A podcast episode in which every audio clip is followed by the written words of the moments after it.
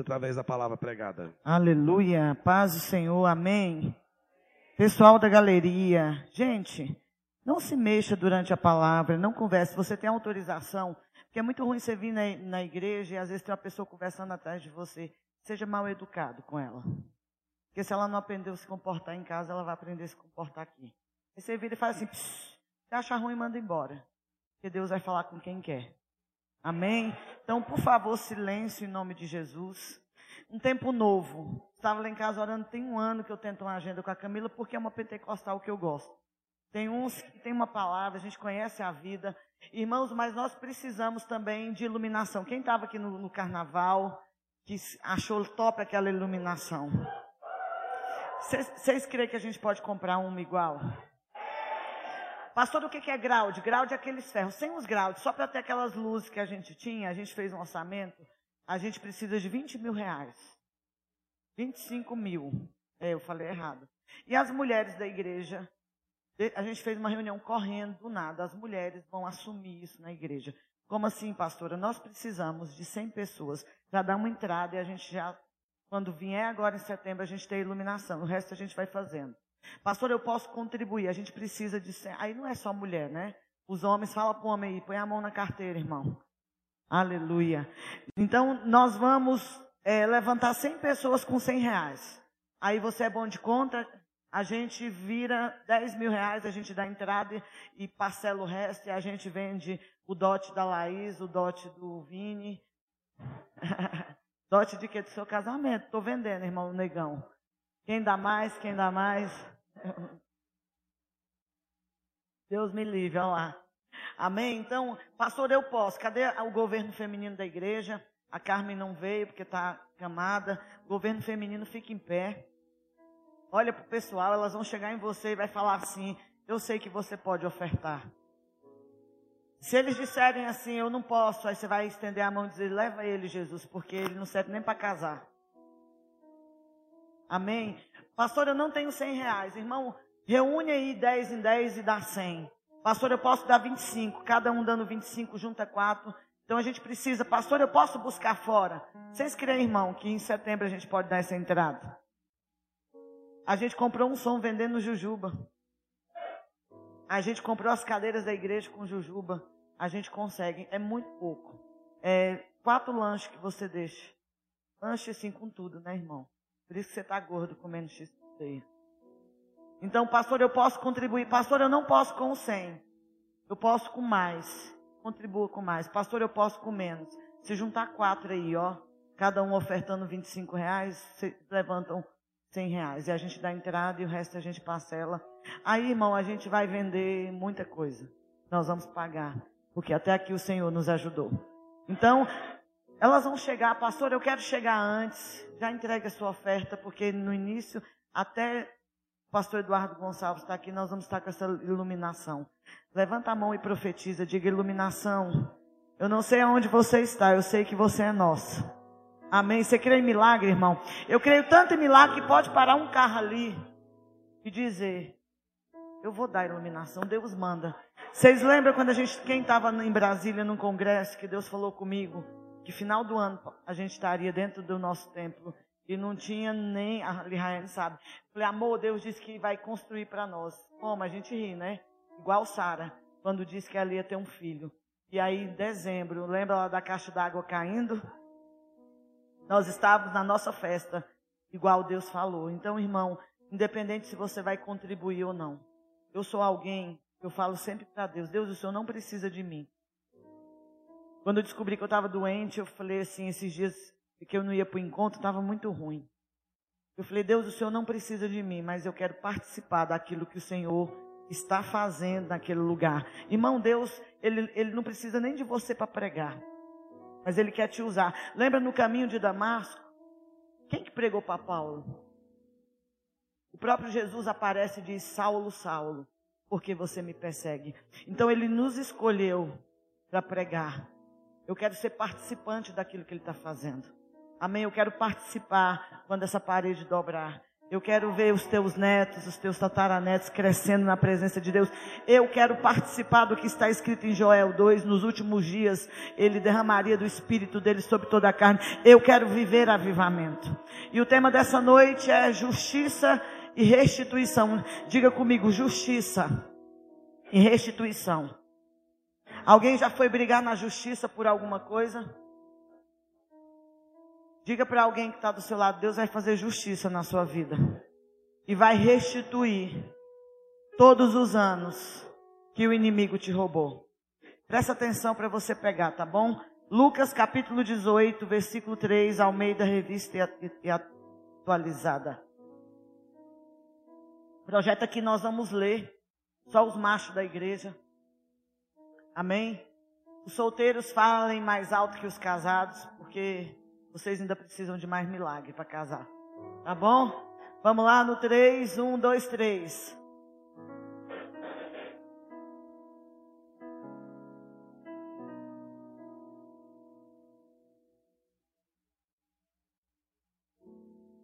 E meninas, vamos ensinar os meninos? Vamos lá, no 3, as meninas. 1, 2, 3.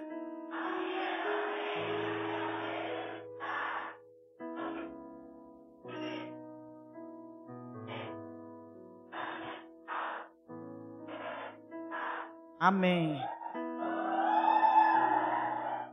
Não há maneira mais perigosa de orar do que citando as palavras de Jesus. Pastor, eu quero que a minha oração, já viu uma pessoa que chega em você e fala assim, faz uma oração forte. Eu vou te ensinar uma oração forte. É a oração que Jesus fez. Não há nada mais poderoso para um crente do que quando ele ora o que está escrito na palavra. É quando até o inimigo sabe disso, porque quando ele vai tentar Jesus, ele diz: está escrito. Aí Jesus vem por cima e diz: também está escrito. Então não há forma. Eu vou explicar para você o que, que é restituição, o que, que é justiça. Quem entende as duas coisas? Diga para o seu irmão: se você quer uma oração forte, uma oração poderosa, cite as palavras de Jesus. Pastor, então quando eu clamo por justiça, o que, que é justiça? É quando uma injustiça te foi feita. Pastor, eu fui injustiçado. Eu fui humilhado. Eu estava vendo hoje a live da, assistindo, eu não estava em casa, estava dirigindo, eu liguei o Instagram para ouvir a live. E eu vi a Dara ali falar algo. Ela falou assim, pastor, eu fui humilhada. Eu cheguei no aniversário do meu filho, quem assistiu a live? E aí meu, ah, aquele que vai converter, porque irmão, ele pode ser ruim que for. A partir do momento que ele converte, ele vira irmão. O irmão que humilhou ela vai converter, mas ela disse que foi humilhada, foi chamada, foi xingada, foi xing... o nome mais bonito que ela nem dá para repetir do que ela foi xingada naquele dia. E a gente, quando é injustiçado, a gente deseja que justiça seja feita na nossa vida. Hoje você vai falar muito para o irmão, não é meu hábito, é mais do pastor, mas você vai dizer para ele: justiça vai ser feita na tua vida.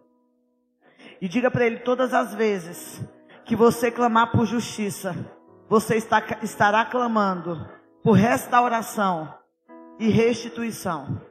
Pastor, o que é restaurar? Trazer de volta a originalidade. Pegar uma pessoa para você entender. É pegar alguém que virou mulher e fa... Pastor, ele era homem e virou mulher. O que é restaurar? Trazer de volta ele ser mulher. Isso é restauração. Sabe aonde que Deus te restaurou? No encontro. Você chega no encontro moído, arrebentado. Qual é o teu nome? Quem lembra disso? Aí você vai dar nome aos bois. Meu nome é Jacó. Eu sou enganador, usurpador. E aí você não vai dizer o seu nome Patrícia, mas você vai dizer aquilo que você pratica. E aí Deus começa a fazer justiça. E Deus começa na sexta-feira te restaurar. Pastor, o que é restaurar? Trazer de volta a originalidade de escravo para filho. Então, quando você clama por justiça, a primeira coisa que você está clamando é por restauração. Já viu gente que vem para Jesus e diz assim: Eu estou cansado dessa vida que eu estou levando? Estou drogado, prostituído, com mentira. Pastor, eu estou cansado. Já viu gente cansada? Irmão, sabe por que você veio para Jesus? Porque você aceitou um convite para ir para o encontro, porque você estava cansado de uma vida falsa que você estava levando. Aí Deus te trouxe a originalidade de quê, pastora? De filho. Olha onde você estaria num sábado. A essa altura, metade de você já estaria drogado. Eu quero te dizer que restauração já foi feita na tua vida. Diga comigo, a restauração já foi feita.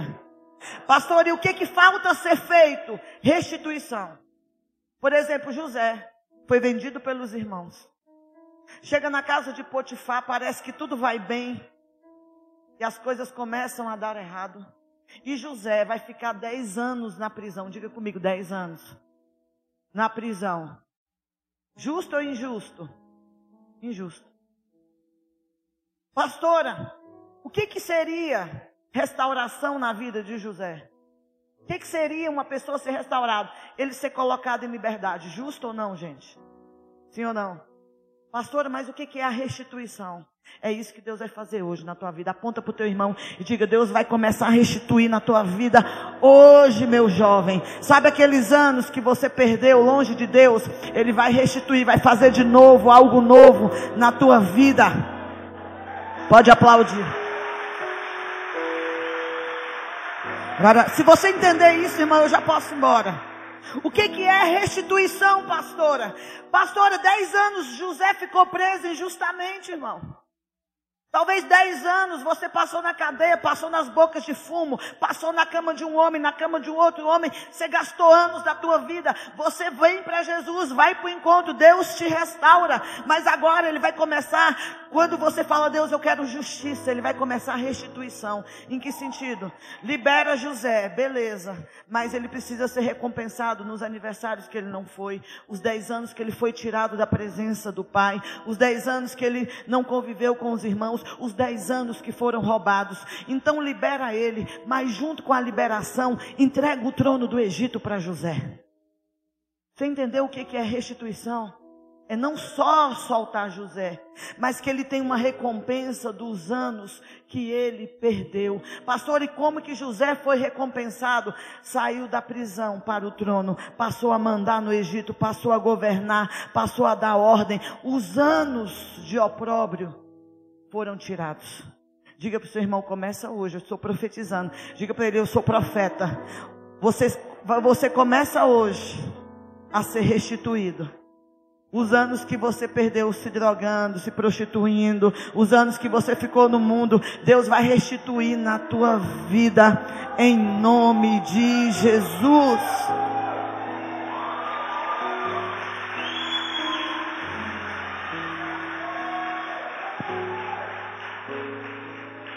Eu atendo todo tipo de gente. Todo dia eu estudo uma história. Todo dia eu escuto uma história. E a gente, com o passar do tempo, a gente tem que ter óticas diferentes no discipulado. Estava conversando com uma pessoa. Eu, eu posso ter liberdade, irmão. Vocês não vão escandalizar comigo. Eu sei que aquilo que Deus começou na sua vida, Ele vai terminar. Que está escrito. Pastora, quando que Deus não termina? Quando você não aguenta pressão. Aí você faz biquinho e pede para sair. Fala para o irmão, não saia da panela antes do tempo. Senão você vai continuar essa carne de pescoço dura. Aí, coloca aí para mim Isaías 54, versículo 4. Eu conversando com essa pessoa, pastora. Olha, olha o que, que é ótica. Não estou dizendo que está certo. Pastor, essa pessoa já já está dormindo com o menino. Eu falei, que bom. É só um, antigamente dormia com cem. Entendeu, gente?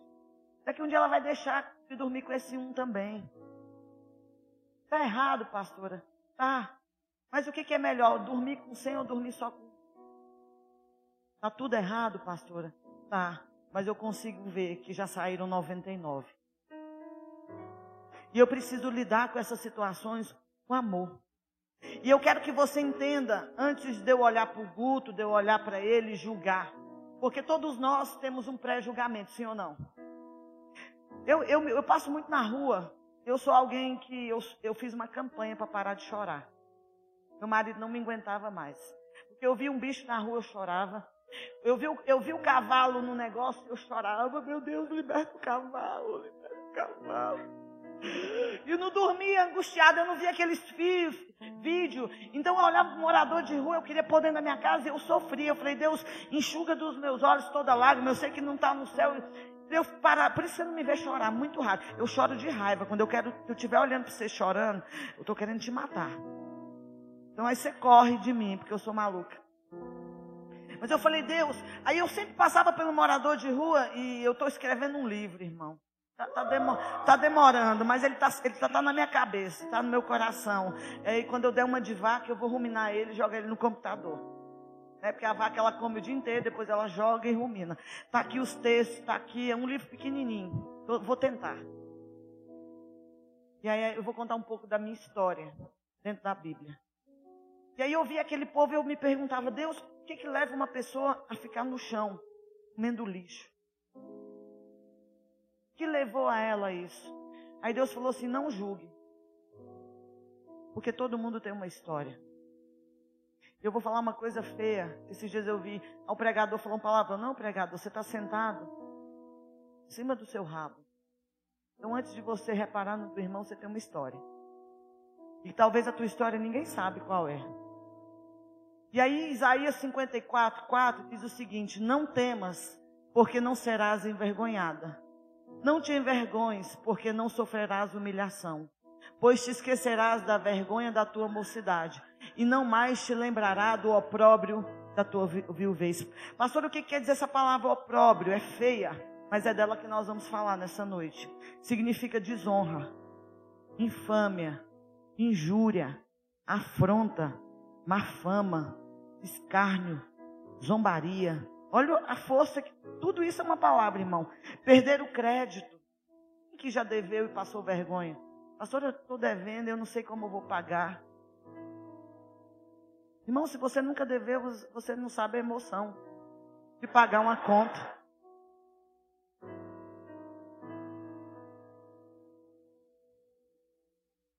Se você nunca deveu a cantina da igreja, você não sabe a emoção de de não poder comer e não poder comprar, irmão.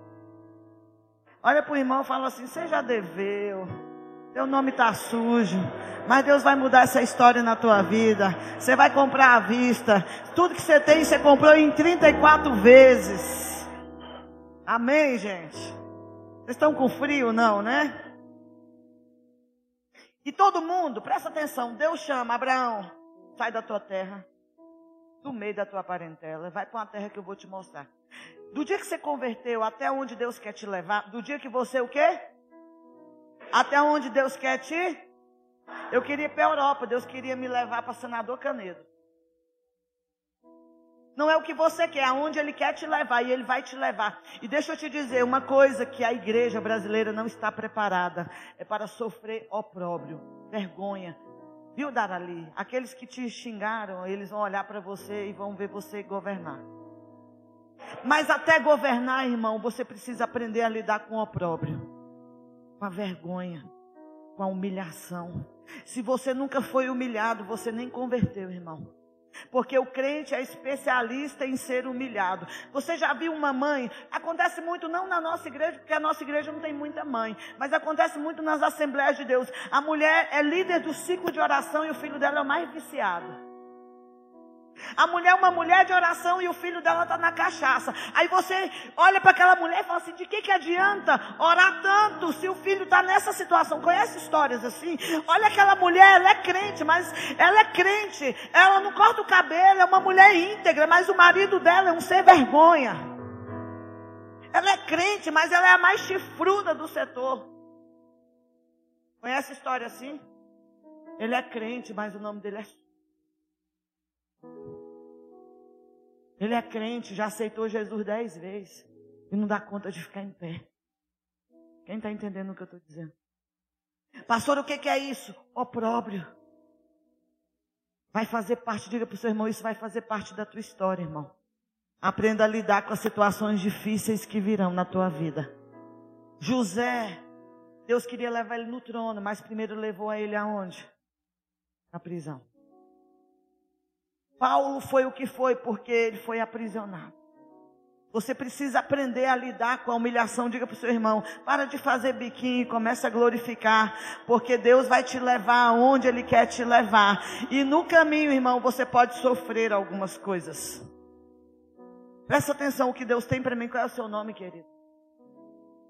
Robert. Deus quer. Olha, Robert, a gente, eu gosto muito da história do nome ímpar. Você é único. Aonde Deus quer te levar, Ele pode? Será que pode, irmão? Aonde Deus quer te levar, você pode sofrer opróbrio. Vou trazer algumas coisas para a Bíblia. Eu, eu sofri opróbrio muito tempo sobre a minha esterilidade. Pelo fato de não ser mãe, não poder gerar. Eu orava com algumas mulheres que não tinham nem trompas e elas eram nem amor. Mulheres estéreis, elas engravidavam ou não. Pastora, você já sofreu opróbrio nessa área? Já. De irmãs de igreja. E aí hoje a pessoa tem que ter muito discernimento para ela chegar perto de mim, porque o que está aqui hoje não é mais esterilidade, é oferta. E aí as irmãs chegavam, esfregavam a minha barriga e diziam assim: Deus vai tirar a sua vergonha. Olha, você só vai ter um filho quando você fizer isso. Olha lá, ele é o único pastor que não, é, não tem filho. Isso é opróbrio, irmão. E todas as vezes que as irmãs me vinham, elas só vinham fazer uma oração para eu engravidar. Elas não queriam saber se eu tinha comida em casa, se eu tinha um carro para andar. Elas só conseguiam ver a minha vergonha. Quem está entendendo o que eu estou dizendo?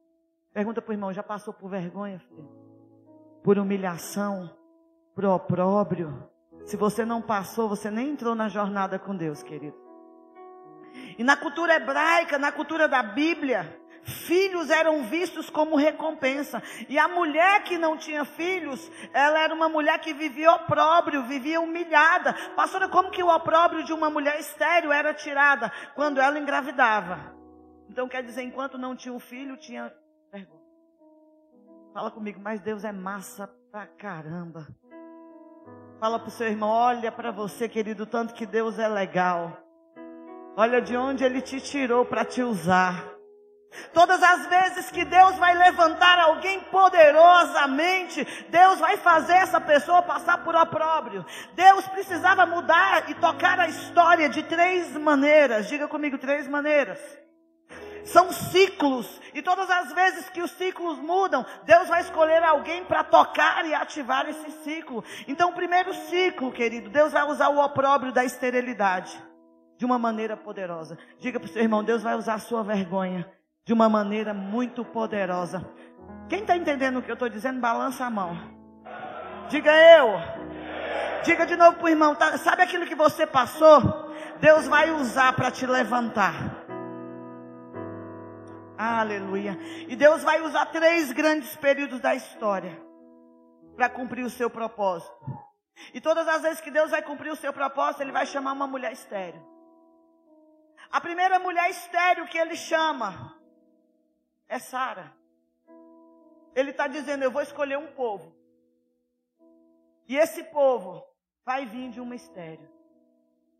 Quando eu mudar a sorte dela, a nação de Israel nasce. Pastora, por que, que eu estou passando tanta coisa? É porque Deus vai te levantar para algo poderoso. Pastor, eu estou sendo humilhado. Fica calmo. Deus vai chamar um homem, Abraão, cuja esposa era estéreo, Sara.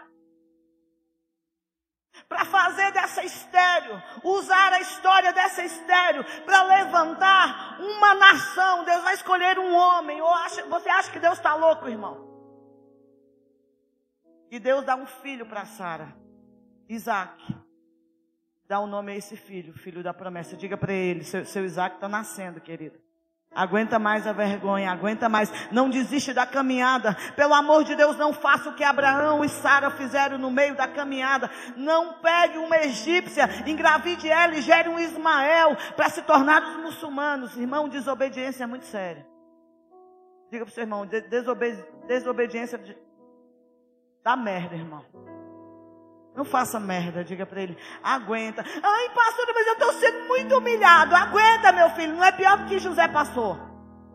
Vendido pelos irmãos, acusado injustamente, lançado por 10 anos na prisão. Olha para esse infeliz e fala assim: vai reclamar ainda?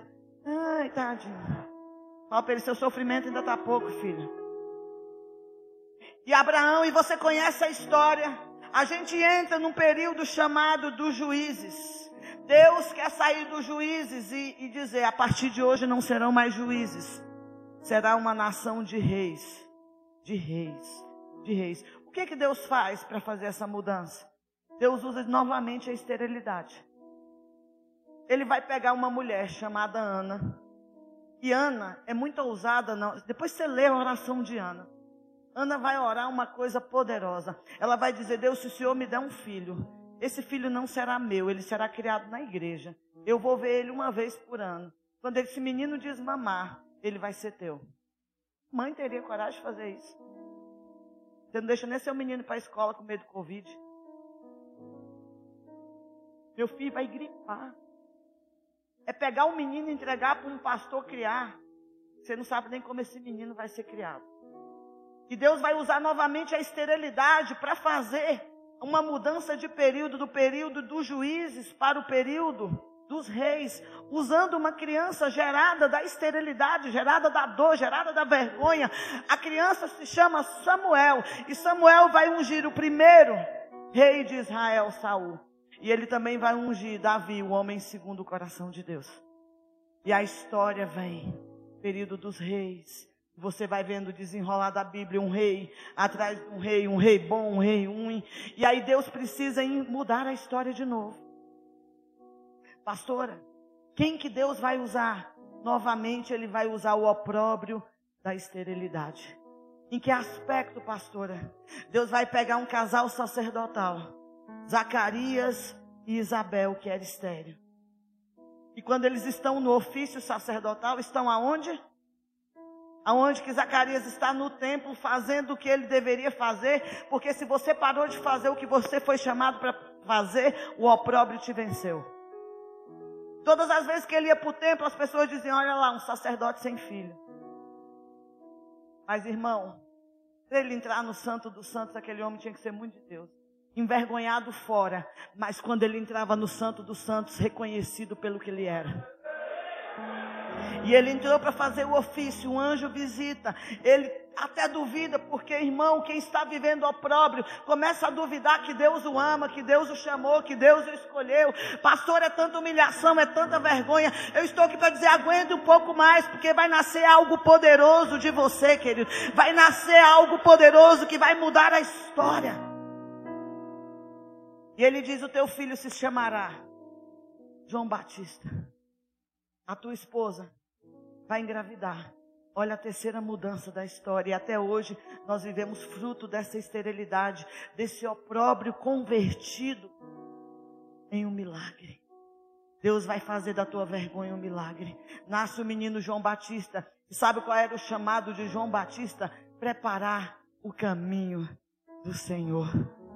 Ah, querida, era um homem que veio para preparar o caminho do Senhor. Diga para o seu irmão, quando você está vivendo opróbrio, você vai entender que as promessas não estão cumpridas. Pastor, eu estou sofrendo demais. Fala para ele, calma, você não chegou na promessa. Quem é que tem promessas não cumpridas? Eu tenho. Pastora, você não pode engravidar? Posso, se eu fizer fertilização. Já contei a história. Pastora, por que, que você tem certeza que algo poderoso vai acontecer em Senador Canedo? Porque eu sei o que é esterilidade, eu sei o que Deus pode fazer no meio de uma esterilidade. O meu ventre já foi ofertado, e o dia que eu fiz a oferta do meu ventre, sabe o que nasceu? Tem gente aqui que testemunhou. Nasceu, a igreja nasceu naquele dia de oferta. Porque Deus vai remover o opróbrio da tua vida, irmão. E filhos virão, filhos virão de todos os cantos dessa cidade, Deus vai operar um milagre. Amém? Pastora, promessas ainda não estão cumpridas na minha vida. Não, porque você precisa entender que processos fazem parte. Projeta para mim, por favor. Aleluia. Glória a Deus. Salmo 66, versículo de número 10.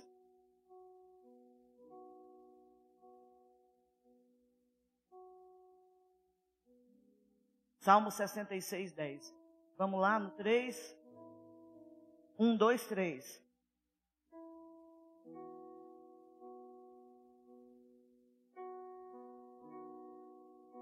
Quem já viu refinar a prata? Crisol. Uma vasilha suporta um calor muito grande. A prata é uma pedra. Você coloca no fogo. E o ourives, eu não sei se é pratarives, que cuida da prata? Alguém sabe o nome? É ourives, né? É um só. Ele tem que olhar para aquela vasilha, e a prata é uma pedra, e ele tem que ir virando. Então também ele fica no calor. E aí, pastora, por que, que as promessas não estão cumpridas na minha vida? Porque você não está pronto. Você tem que ficar mais um pouquinho no forno. Fala para ele que ainda tem uma sujeirinha que precisa sair. Tem um ego que precisa ser transformado. Tem um perdão que precisa ser liberado. Tem uma conta para ser paga. Tem uma vergonha que precisa ser tirada. Aí ele coloca lá e vai virando a prata. Vai virando a prata. Porque o fogo separa a impureza da prata. Pastora, como que ele sabe? Eu acho isso forte, irmão. Nada está na Bíblia por acaso. Como que ele sabe que essa prata está pronta para ser moldada? Quem sabe? Como que o ourives? Irmão, eu estava estudando isso e eu comecei a dar glória a Deus. Porque isso aqui é um monte de coisa de livro que eu vou pegando. Eu falei, Deus, como que é esse crisol? Aí eu fui descobrir crisol, uma vasilha que suporta calor, e o ourives tem que ficar olhando, porque se ele perder o tempo, deixa eu te perguntar, se ele perder o tempo, ele perde a prata. Você acha que Deus perdeu o tempo da tua vida, querido? Ele é Senhor do tempo. Nada se move se ele não autorizar. Não cai uma folha de uma árvore sem ele permitir. Não, até os fios do teu cabelo estão contados. Então Deus está virando você. Vira de um lado, vira do outro. Senhor, que horas que eu vou ficar pronto? Eu não estou suportando o opróbrio, eu não estou suportando a vergonha. Os Salmos aqui 42, 10 diz o seguinte: esmigalham-me os ossos quando os meus adversários me insultam, dizendo e dizendo: Onde está o teu Deus? Quando, irmão, quando você está passando na prova, só está você e Deus. Deus te virando. Pega o Everson, não, ainda tem isso aqui.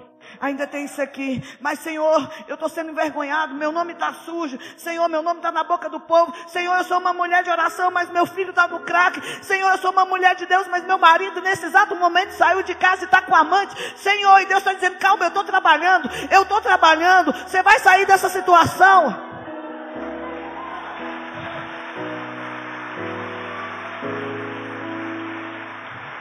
Pastora, como é que eu sei que a prata está pronta? Quem quer saber?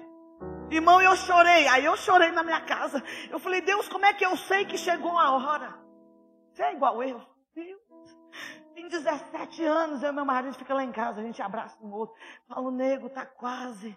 Tem 17 anos que a gente ora por um exército de 500 pessoas. Deixa eu te dizer, não são 17 dias, não. Você acabou de converter. Fica quietinho, cala a boca e vai começar a tua jornada com Deus. Vai passar pela humilhação, vai passar pelo val de Jaboque, até se tornar aquilo que Deus tem para você. E isso requer tempo. Aí, eu acabei de ir para o encontro, parei de fumar maconha, parei com cigarro e as coisas não estão acontecendo. Não é assim, não, filho. Você ainda tem que ir para o crisol. Deus tem que te virar. Deus tem que tirar o que está sujo. Deus tem que te limpar. Deus tem que te moldar. Só que tem gente, pastor, que diz assim: Eu não aguento, aí pula fora. Se você pular fora, você vai sujar e vai ter que voltar para o crisol, porque você só vai conseguir chegar aonde você tem que chegar quando você estiver no crisol. Pastor, e o que, que acontece para saber se eu estou pronto? Sabe como que o ourive sabe que a prata está pronta? Quando ele vai virando, a prata vai se transformando. E aí ela vai mudando. Quando o ourives se consegue se ver na prata, ele diz: está pronto, está pronto, está pronto. Aí ele tira você do fogo, querido. Olha para o irmão e fala assim: enquanto a imagem do Senhor não tiver refletido em você, você não está pronto. Como assim? Eu tenho que olhar para o Guto e não ver mais o Guto, ver Deus. Eu tenho que olhar para o Vini e falar assim: meu Deus, esse cara, meu Deus, é o próprio Deus na terra. Sabe por que, que você não chegou ainda onde você deveria? Você tem sujeira ainda. Fica para ele, deixa ele limpar pancada. Aí eu vou para um culto fazer campanha. Para quê? A melhor campanha é quando ele vem. Irmão, vaso só sobe quando o oleiro mete a mão e faz pressão. Aí não quer ser pressionado, você está no lugar errado. Que igreja é lugar de te pressionar. Dizer está errado, está certo. Avança, cresce. Pastora, está errado aquela menina dormindo com o namorado. Está errado, mas ela está no crisol. Na hora que Jesus virar ela.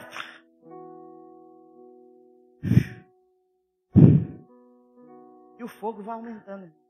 E Deus vai pôr na cara e dizendo: Eu ainda não estou me vendo nela, eu ainda não estou me vendo nele, mas eu vou me ver. Hoje eles veem com o espelho, mas um dia eles vão ver face a face, eles vão contemplar a minha face. 1 Coríntios 13 diz isso, querido. Diga para o seu irmão assim: Ainda vai reclamar? Deixa ele moldar. Fala para ele: Não há nada ruim que não possa piorar. Incendeia. Para que que incendeia, irmã? Para te virar.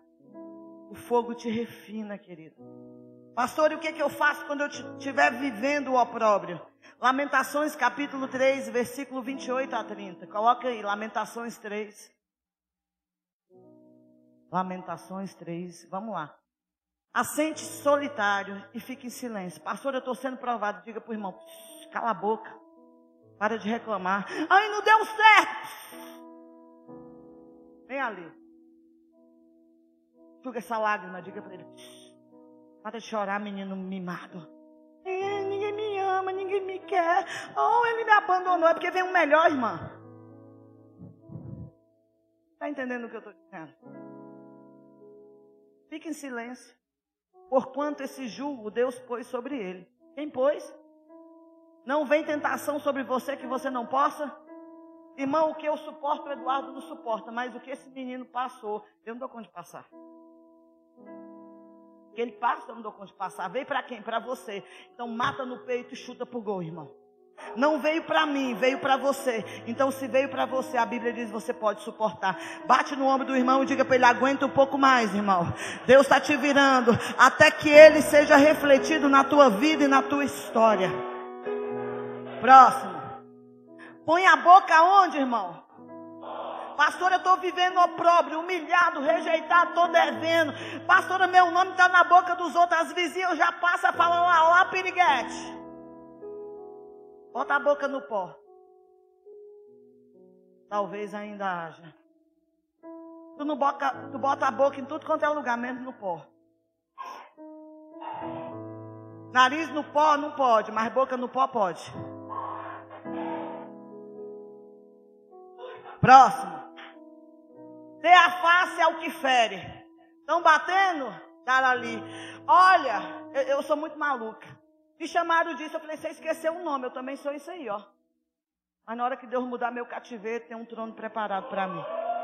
Diga para o seu irmão, Deus vai mudar o teu cativeiro, Deus vai mudar a tua história, Deus vai tirar a tua vergonha. Pastora, presta atenção, Deus vai tirar a tua vergonha nesse setor. Aguenta mais. Fica firme. Vai chegar a tua hora. Foi muito humilhado. Aguenta um pouco mais. Fica firme. Deus está te virando. Você não está pronto. Daquilo que Ele vai fazer, não. Eu te vejo com o microfone na mão pregando.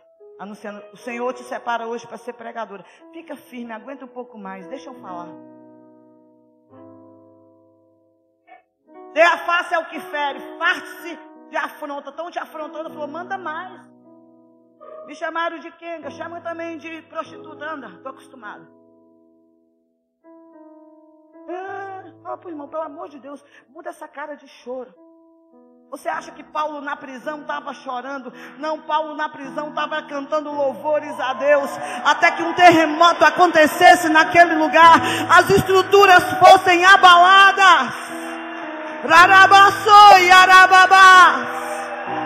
Oh! E a Bíblia vai dizer que não era qualquer prisão, era cárcere inferior, irmão. Tinha merda. Quando você acha que a prisão já é ruim, imagina uma prisão com merda na, passando em você. Aí a primeira coisa que você crente fala, cadê Deus? Eu vou voltar, era bom, era bom quando eu. É não, irmão, não era bom ser escravo, não. É bom é agora, preso, encarcerado, mas livre para cantar louvores. Livre para erguer o nome do Senhor. Podem prender o teu corpo, mas não podem prender a tua alma. Sabe por que, que os mártires, quando eram lançados aos leões, lançados queimados com piche, ali em Roma, sabe o que, que eles faziam? Cantavam louvores. E eu olho para esses textos e digo, Senhor, eu preciso converter. Porque eu não estou conseguindo adorar, eu estou conseguindo ter raiva. Senhor, não estou conseguindo adorar, estou querendo é matar. Quem está? Mas não posso, eu tenho que cantar. Cortaram, esqueci de Savona Lora, não sei o nome do cara, um nome muito difícil. Esses reformadores tinham um nome muito. Cortaram a língua dele. Mas antes de cortar a língua dele, ele disse: Vocês estão cortando, me queimando e cortando a minha língua, mas daqui 100 anos vai nascer um que vai mudar a história. Sabe a respeito de quem ele profetizou quando estava sendo queimado? Ele estava dizendo: Lutero está vindo aí. E ele vai fazer uma reforma no meio dessa bagaceira. Luteros estão sendo levantados nessa geração. Pastora, mas todo mundo faz, mas o Lutero é santo, o Lutero chega e ele muda a história, o Lutero chega, ele muda a identidade. Irmão, você não é mais igual, você está no crisol, Deus está trabalhando em você, Deus está tirando a sujeira. Pergunta para ele, Deus vai poder tirar essa sujeira que ainda resta? Pastora, você tem? Irmão, eu, eu tenho. Minha oração diária me salva de mim mesmo. Uma canção que diz isso, né? Como que é aquela canção do Agostinho? Tá? Fala, ele fala assim: me liberta. Sabe qual é a maior libertação, irmão, de nós mesmos? Porque é fácil deixar o cigarro, mas como é que a gente deixa a gente? Meu eu, o que eu penso, o que eu acho. Fala para ele: cuidado quando você me julgar, irmão. José estava na prisão, mas do dia para a noite ele foi para o trono. Aleluia. Diga para o seu irmão: próxese. Põe a boca no pó. Tome o peso do opróbrio. Sabe o que, que Jesus fez na cruz? Ele foi afrontado, escarnecido. Diziam: Você não é filho de Deus. Se você é filho de Deus, desce daí, desce daí. Jesus olhava para o Pai, porque o único diagnóstico que interessava para Jesus era o que o Pai achava. Sabe o que, que o Pai acha de nós? Eu bem sei. Que pensamentos tenho a respeito de vós.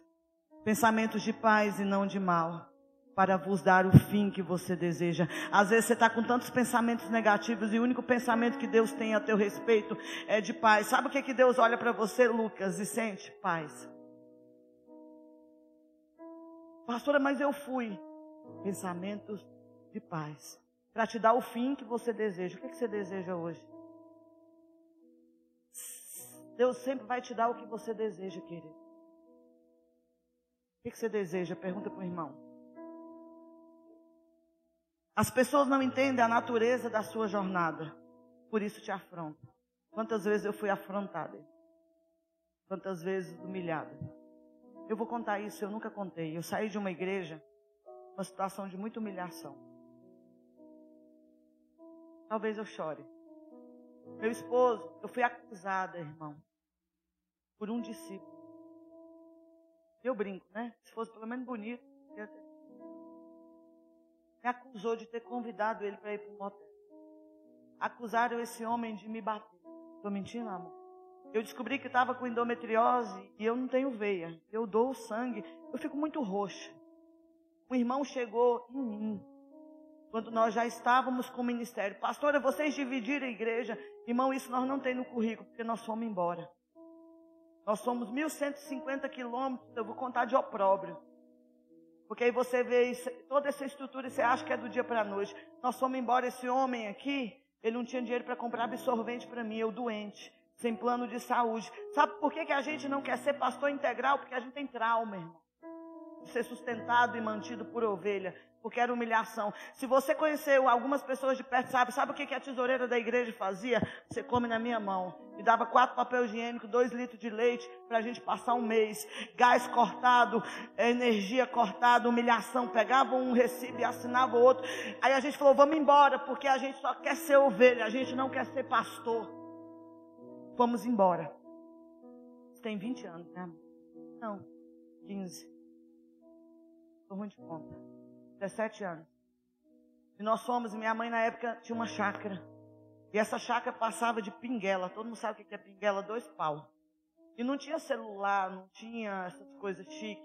Não, tinha um celular tabletão com uma, uma rede rural que pegava sinal quando ele queria. Se você é dessa época, e eu, Roberto, lá calado, esse homem não dava uma palavra, eu não dava uma palavra. A gente chegou no nível de não, que, não querer olhar no espelho para não ver crente. Chegou lá ainda não? Fica calmo. E aí de repente começou a chegar um monte de carro. Já era sete horas. Aí eu olhei para minha mãe e falei, mãe, que, que carros são esses? Ela já chamou os crentes, né? Sou crente, mas eu não quero nada com crente. E aí eles começaram, o nome da irmã, irmã Benção. Hoje ela é falecida, uma grande amiga se tornou. E eles começaram a fazer uma roda. E eu, Roberto, um riacho ali, literalmente a entrada da chácara era assim. Fizeram uma roda e eu e Roberto ficamos no fundo da casa, no canto. Lembra disso? A mãe encostado. Cruzamos os braços. Então você acha que eu tenho medo de braço cruzado, cara feia? É a cara mais feia do mundo. Cruzamos os braços eles come... e ela começou. Ter vitória, você tem que descer. Não. Você sabe a música, mas quando você desce, você não quer, irmão. Desemboca o pau. É, sabe o que é desembocar? É virar de cabeça para baixo. Você quer isso na sua vida? Quebra, tem uma música que eu não canto de jeito. Quebra minha vida.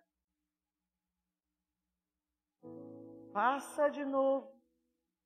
Eu quero ser. Faz o novo. Fala, Deus está bom do jeito que eu estou, não faz de novo, não. Eu quero viver. Boa música, irmão. Aí ela baixou o óculos e falou assim: e aí, eu, antes eu tinha perguntado, mãe, a senhora já chamou os crentes?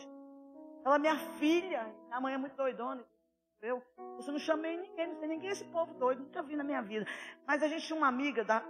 Irmão, as histórias são tão verídicas. Maristela, hoje ela é falecida, dona da rodoviária Tocantins. Quando você vê Tocantins Transporte, hoje é Tocantins Transporte. Ela passou com essa profeta na casa da minha mãe e apontou para casa e falou assim: Eu preciso orar com o genro dessa mulher. A Maristela conhecia minha mãe, que minha mãe era muito conhecida na cidade, disse: Não, eles não estão aí não.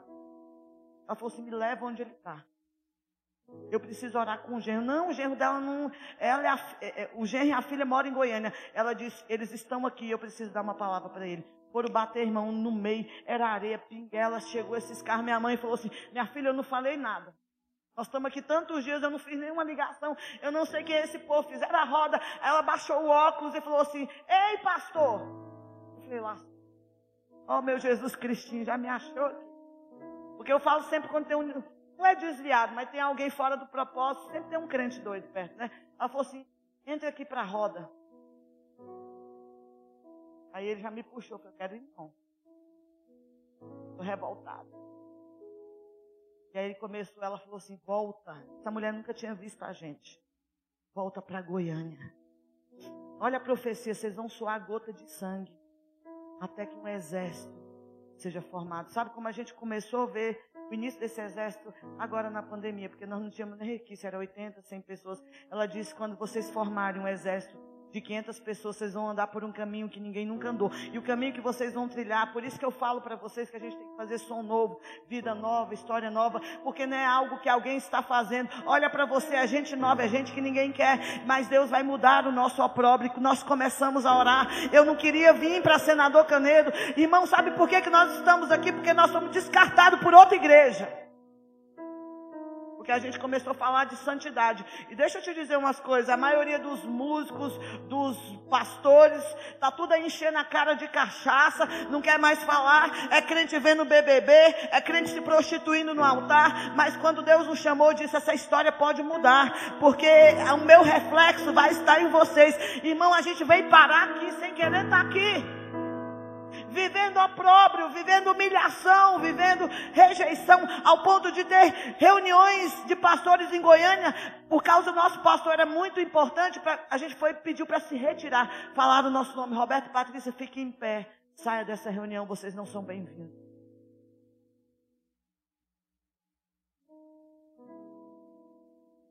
Davi foi alguém segundo o coração de Deus, porque ele aprendeu a esperar em Deus. Pastor, eu estou vivendo uma luta. Espera nele. Confia nele. Porque ele ainda está sentado no trono e ele nunca perdeu o trono. E não há ninguém poderoso para tirar ele do trono. Tudo que ele prometeu, ele vai cumprir na tua vida, querido. Eu estou firme nas promessas de Deus. Davi quando ele assume o trono, Davi vai ter paciência, dá unção até o palácio. Olha o que Davi passou, foi para a caverna de Adulão, perseguido pelo filho, afrontado, escarnecido, até chegar ao trono. Chega no trono, faz merda. Mas Davi era alguém que nós deveríamos imitar. Pastor, eu fiz a maior besteira. Rasga e diga quem você é. E fala, Deus, muda a minha história muda quem eu sou. A viúva da parábola queria apenas uma coisa: justiça. E justiça fala de restituição, de restauração. Irmão, você já foi restaurado. Sabe o que eu falo, Deus? Eu quero justiça. Sabe o que, que Deus está fazendo? Está restituindo os anos que eu passei de opróbrio, de vergonha. E deixa eu te dizer: não se assuste se Deus levantar o nosso nome do dia para a noite como igreja. Restituição para Noemi. Noemi quem que já fez besteira? Pastor, eu já fiz coisas que eu me arrependi. Eu podia voltar atrás. Noemi, por causa de uma crise, eu tenho muito medo de crise. Todas as vezes que uma crise bater na tua porta, primeira coisa que você vai fazer, você vai consultar Deus. Lembra de Isaac? Senhor, crise. Ele vai orar e Deus diz: Não desça ao Egito. Já Abraão, Deus deixou descer, mas Isaac não. Noemi houve fome. Sabe o que, que Noemi e seu marido Elimeleque fazem? Eles vão para a terra de Moab. A Bíblia diz que nenhum moabita entraria na Assembleia do Senhor. É uma maldição muito forte ser um moabita. Ela vai para as terras de Moab. E quando ela chega nas terras de Moab, ela perde seu marido Elimeleque, ela perde seus filhos Malon e Quilion. E ela fica com as suas duas noras. E uma delas é moabita. Todo casamento você vê, o teu Deus será o meu Deus. Aonde tu fores, eu irei. Onde tu pousares, pousarei eu.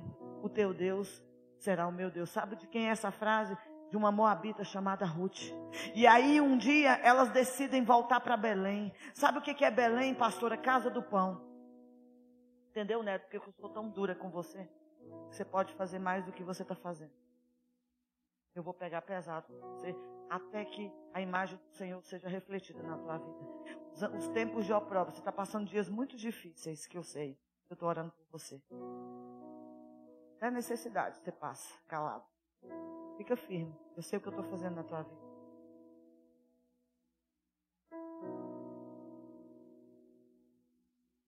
Elas decidem voltar para Belém. Que dia que você vai voltar para o centro da vontade de Deus? E deixa eu te dizer, o centro da vontade de Deus não é o lugar mais confortável. Você me perguntasse, pastora, você queria estar aqui? De jeito nenhum, irmão. Eu queria estar na Europa falando inglês, orando tendo minha casa, porque uma coisa que eu fui treinada é para ser empresária. E quando eu quis desobedecer, Deus abriu a minha barriga. Me deixou dois meses no hospital. Até que passasse uma profeta. Sabe quando aquelas profetas de hospital passam? Ela passou, voltou, falou assim: quer pregar não? Vai ficar aí até pregar para o hospital inteiro. Enquanto meu médico não foi batizado no Espírito Santo, eu aberta 45 pontos. A minha barriga é aberta daqui a aqui. Trompas para fora, ovários pendurados, remédios. Cheguei a pesar 40 e poucos quilos. Eu falei, Deus, me perdoa porque eu não queria mais pregar. É muito sério quando você não quer fazer mais do que você foi chamado para fazer, querido. Ou você foi chamado para ser líder de célula, não solta essa célula. Pastora, mas minha célula é difícil. Se Deus mandou gente difícil, é que você dá conta de cuidar, meu filho. Não desiste daquilo que Deus colocou na tua mão. Eu falei, tá bom, Deus, o Senhor me quer pregador, eu vou ser pregador. Eu falei, doutor rodopiano, o Senhor já é um crente, mas o Senhor é um crente frio. Segura na minha mão. Eu falei, o Senhor não me vai bater com a realidade, você vai rodopiar. Aí o médico começou. Uh! Na hora que, irmão, e eu tinha um turno de enfermeira muito doido. Todo dia era uma enfermeira nova. E Jesus, outra doida, pega para ela. Fui pregando. Até que o Deus falou assim: Deus falou para mim, a sua obra terminou no hospital, fui para casa. Quem está entendendo o que eu estou dizendo? Pastor, eu fui para as terras de Moab. Terras de Moab te faz perder tudo que você tem. Você tem que cair em si, igual o filho pródigo. Elas caem em si e dizem: Vamos para Belém, para a casa do. Quem é o pão vivo que desceu do céu? Jesus, diga que aqui pode ter problema, mas aqui é Belém, querido. Aqui tem pão, aqui tem alimento. Diga para o seu irmão: não saia da casa de oração, não saia da igreja, não se desvie.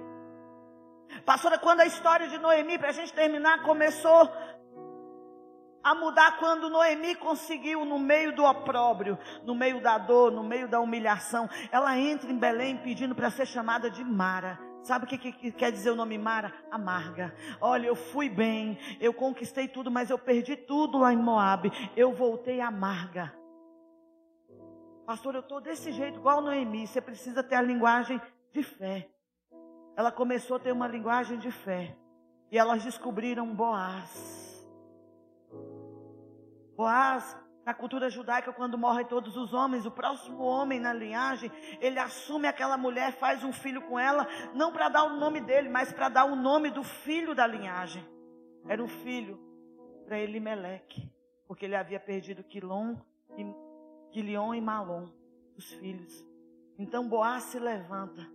Ruth deita aos pés de Boaz e fala: Casa-se comigo e tira a minha vergonha, tira o opróbrio da minha viuvez, como diz o profeta Isaías. E ele vai para a porta da cidade, pergunta se não tem ninguém mais. Isso é forte, irmão. É a mesma coisa que Jesus fez no Calvário.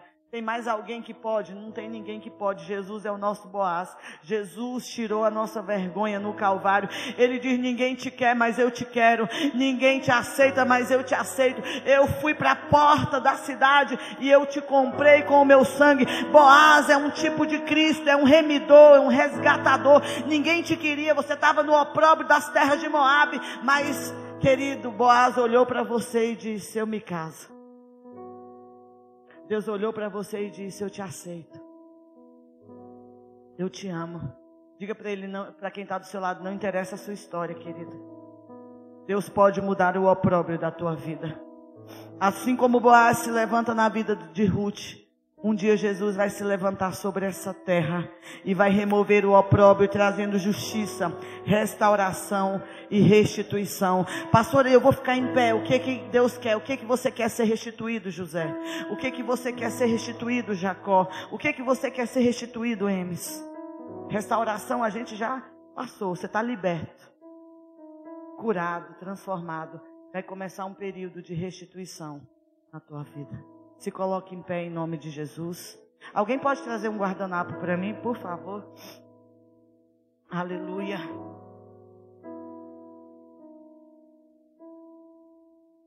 Pessoal,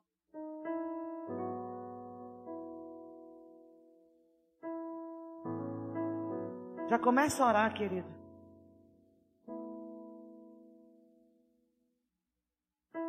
Gararabassuri andaramamas. Deus é um Deus de milagres, querido. Feche teus olhos. A tua caminhada não foi fácil e não será fácil. Mas o opróbrio será removido da tua vida. Deus vai fazer um milagre. Deus vai mudar a tua sorte, Deus vai restaurar. Deus, assim como o Senhor trouxe restauração na vida de Davi, pelos anos de perseguição de Saul, assim como o Senhor trouxe restauração, Deus, e restituição na vida de Jacó, pelos anos que ele esteve na casa de Labão, pelas humilhações, pelas trocas de salário. Deus, até que ele tivesse que fugir, enfrentou o val de Jaboque, até que ele ficasse cara a cara com Esaú, Deus, e o Senhor, e fosse conhecido como Deus de Jacó. Quantos opróbrios nós temos aqui nessa noite, Deus, quanta vergonha, quanta humilhação. Mas tem um versículo na Bíblia que diz: Não pague o mal com o mal. Não se canse de fazer o bem. Nesses 17 anos eu não me cansei de fazer o bem. Porque a Bíblia diz que a seu tempo você vai colher, querido. Você vai colher se você não se cansar. Pastora, que cansaço eu não posso ter. O cansaço de fazer o bem, mesmo desejando fazer o mal. Você pode levantar as tuas mãos. Deus começa hoje a restituir na tua vida. Feche teus olhos. Se você ora em outras línguas, comece a orar.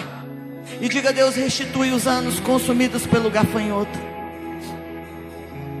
Muda a minha história, Deus. Muda a minha história, Jesus. Quantas vezes eu pensei em desistir, Pai. Quantas vezes eu pensei em desistir e eu penso até hoje, Deus. Quantas vezes eu me cansei, papai. Quantas lágrimas eu derramei, Jesus.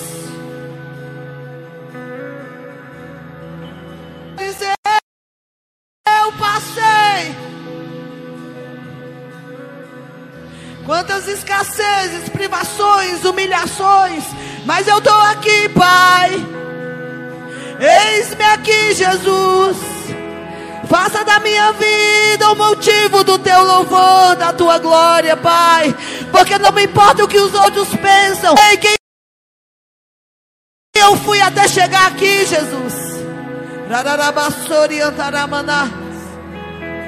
E hoje as minhas lágrimas são de gratidão. Porque eu sei que algo novo será feito, Deus.